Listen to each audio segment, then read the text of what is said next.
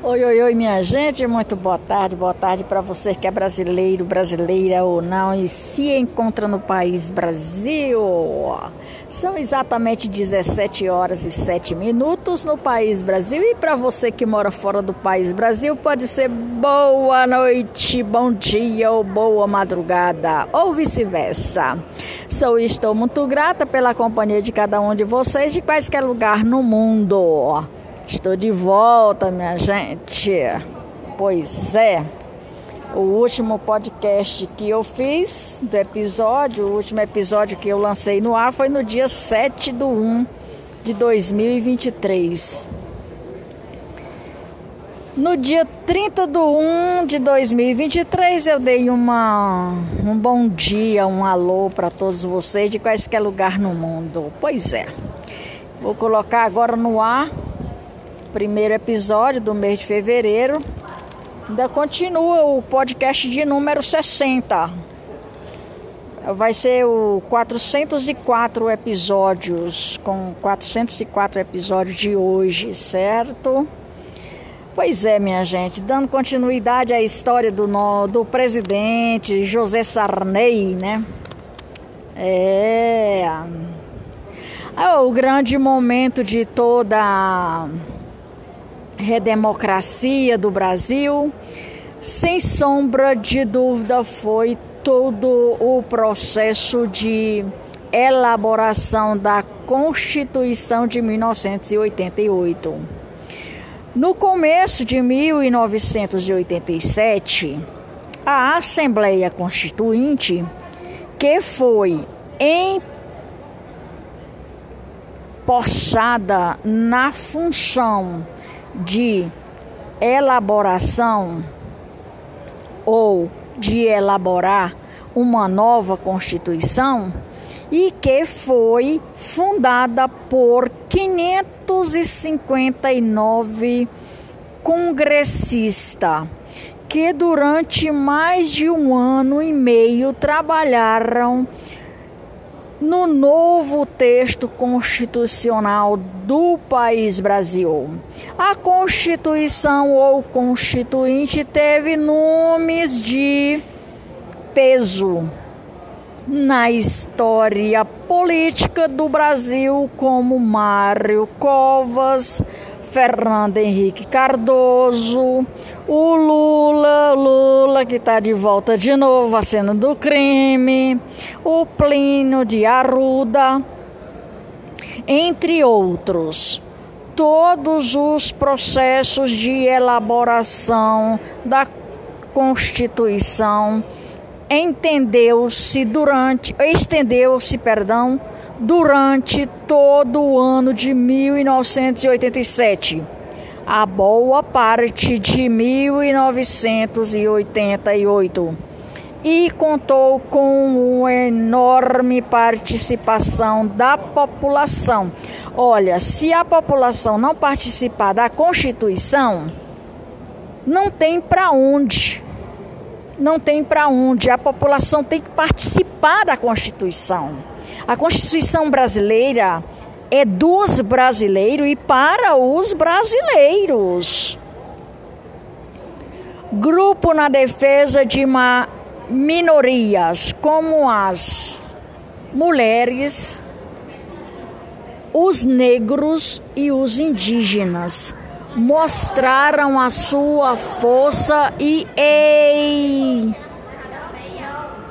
exigiram que seus direitos fossem incluídos na Constituição Federal do país Brasil. Ao todo foram realizados 122 e 122 emendas populares que tiveram milhões de assinatura de cidadãos comuns. É isso que eu sempre falo. Os cidadãos têm que ter vez e voz em quaisquer lugar no mundo. As, os historiadores foram Lilia Chances. Eu vou soletrar o nome porque eu não sei se está certo. É S C H W A R C Z e Heloísa Estangui, Estrangue. Eu soletrar também. S-T-A-R-L-I-N-G.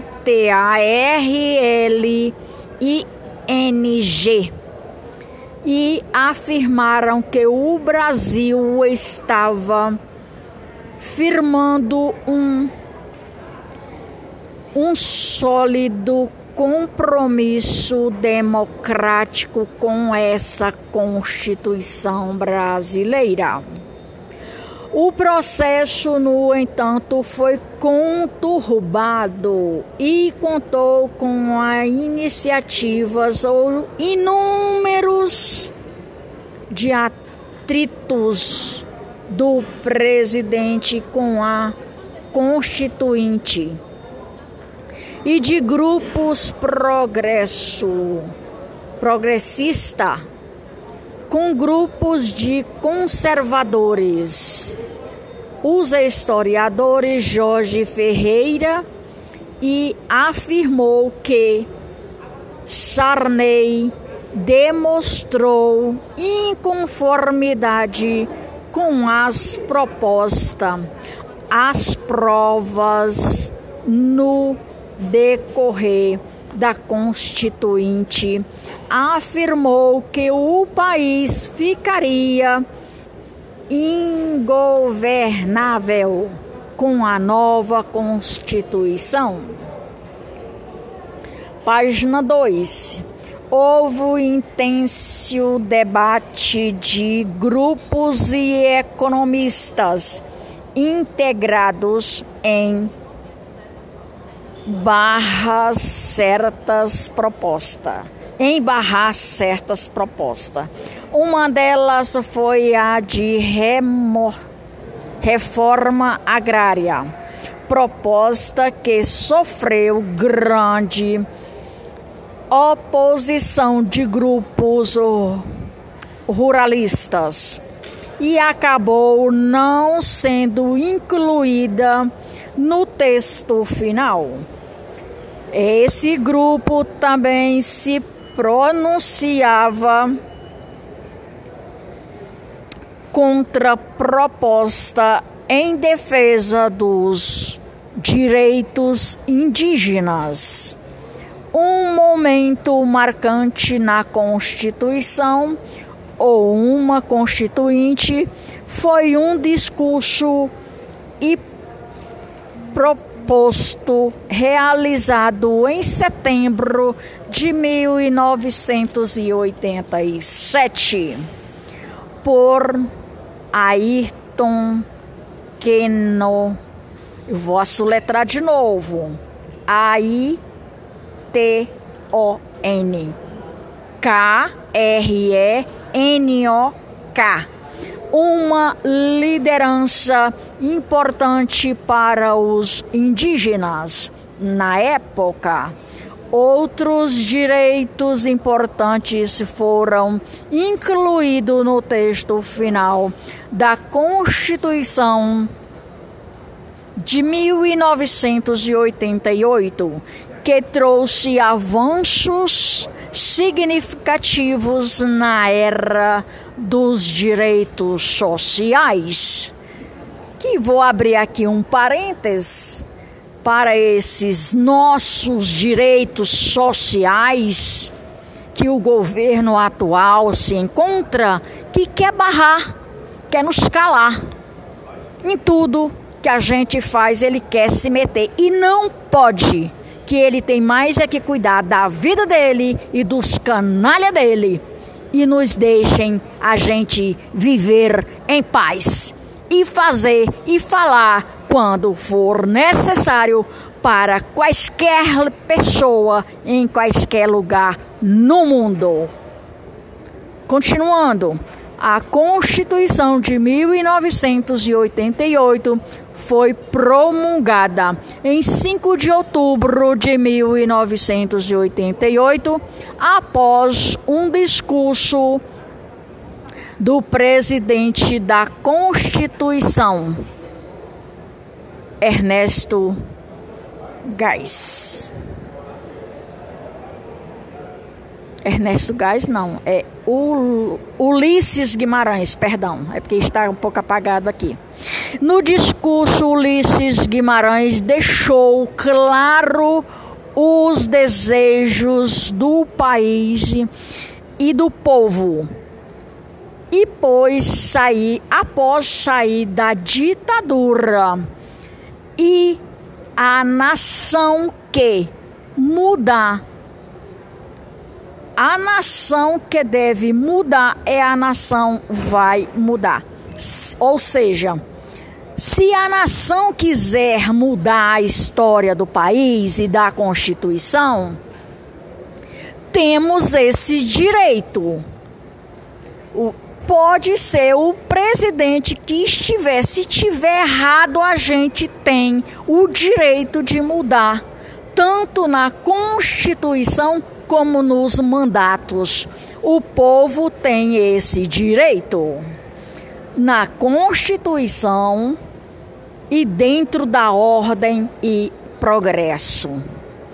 Presidente ser a voz e a alerta e a vontade da política, da sociedade rumo à mudança. Que a promulgação seja o nosso grito mudar para vencer no país Brasil. Isso são fatos e atos. Meus amores, por hoje é só. Lembrando que eu vou mais volto. Maria de Fátima Braga da Silva Moura Oficial, Brasília, 9 de fevereiro de 2023. Grande abraço para todos vocês e eu estava com muita saudade de cada um de vocês. Se faz sentido o que eu falei, curta, comente e compartilhe, pois o canal chegou a mais de 3.495 milhões de pessoas, que são vocês que fazem tudo isso, junto comigo. Muito grata sou e estou. Até mais ver.